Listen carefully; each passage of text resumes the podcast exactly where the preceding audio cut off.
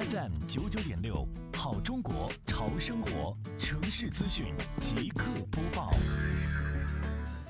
台风来袭期间，为维护辖区的安全稳定环境，杭州市西湖区综合行政执法局双浦中队积极开展防台抗台工作。一是加强值班值守和信息预警，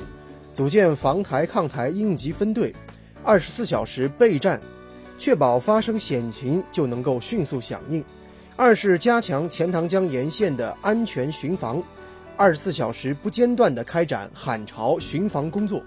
加大钱塘江垂钓文明劝导和执法力度，及时消除江堤两侧的安全隐患；